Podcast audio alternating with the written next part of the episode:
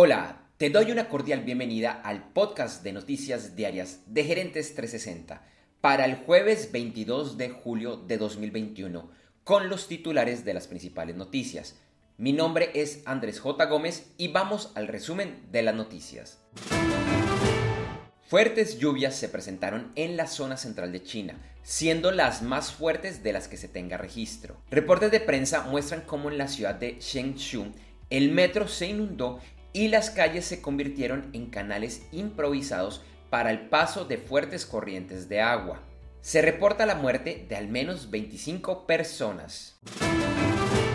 En la provincia de Columbia Británica, en Canadá, el gobierno declaró el estado de emergencia debido a alrededor de 300 incendios forestales que se están presentando y que, entre otros, ha llevado a la realización de 40 órdenes de evacuación.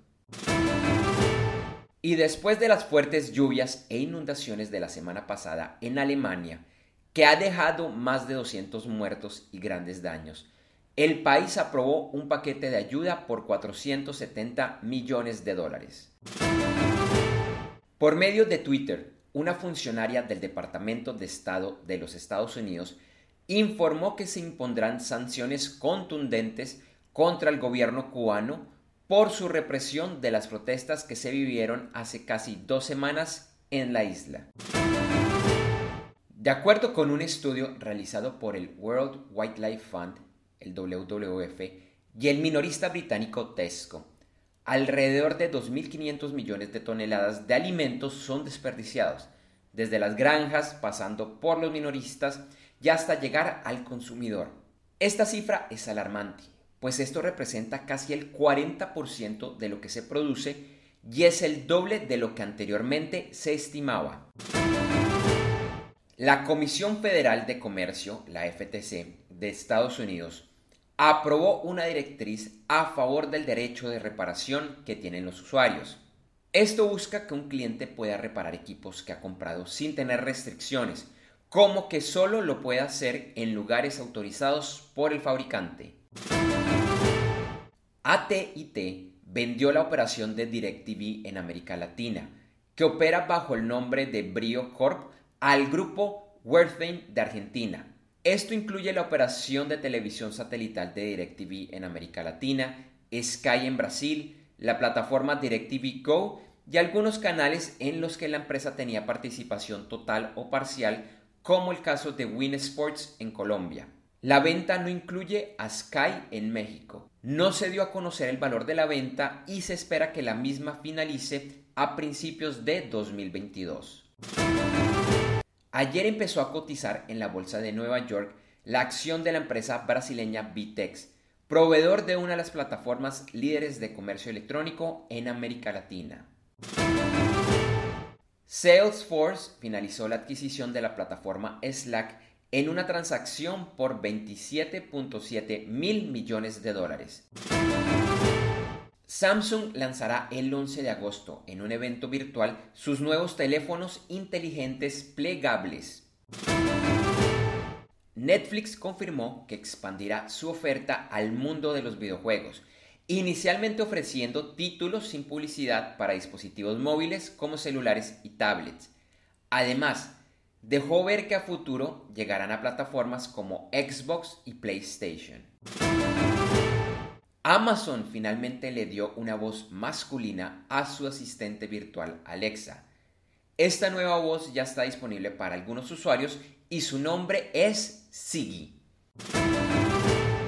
Elon Musk informó que es muy probable que Tesla vuelva a aceptar Bitcoin como forma de pago una vez la empresa se cerciore sobre la cantidad de energía renovable que se está utilizando para minar esta criptomoneda. Hace unos meses la empresa dejó de recibir Bitcoin, argumentando el alto consumo energético de la moneda y su bajo uso de energías renovables. La Unión Europea introdujo un paquete legislativo que busca que empresas de intercambio de criptomonedas y otros servicios asociados recolecten información de los usuarios. China liberará la otra semana 170.000 toneladas de metales que hacen parte de sus reservas estatales.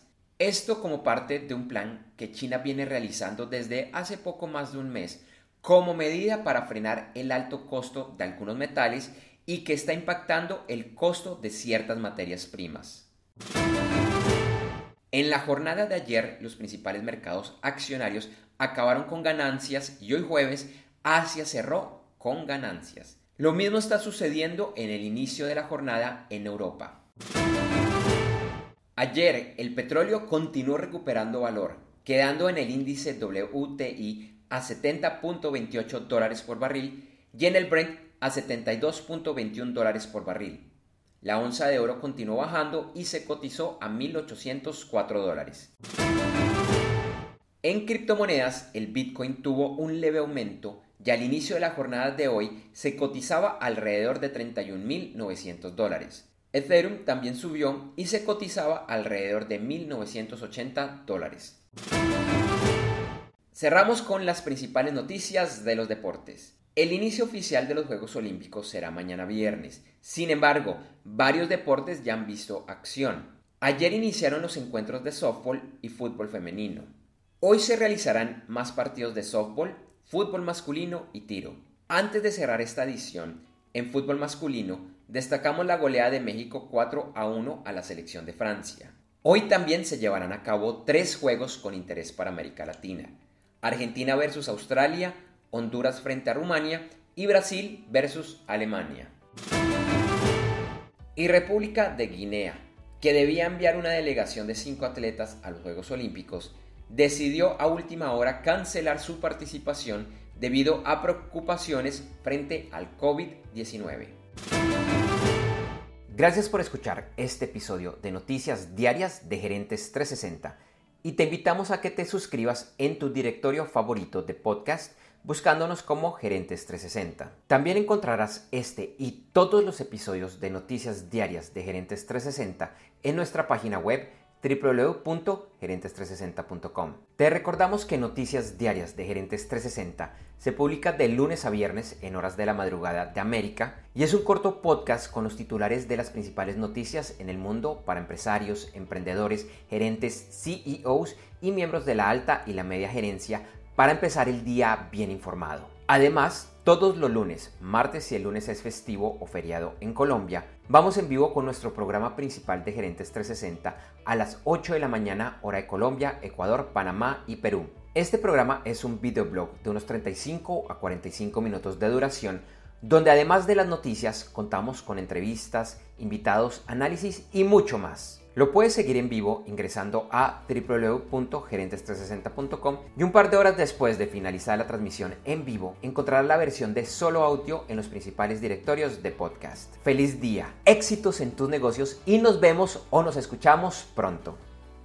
En Noticias Diarias de Gerentes 360 agradecemos el apoyo de nuestro auspiciador Clases.vip y su Masterclass VIP gratuita de e-commerce exitoso. Recuerda que te puedes inscribir en www.internetconresultados.com para llevar tu e-commerce a un nuevo y más alto nivel. Eso sí, una advertencia. Esta clase es para empresarios, emprendedores y miembros de la alta gerencia, en la que se compartirán secretos que harán cambiar la forma como piensas el comercio electrónico de tu organización. No esperes más y separa ya tu cupo ingresando a www.internetconresultados.com. Lo repito, www.internetconresultados.com.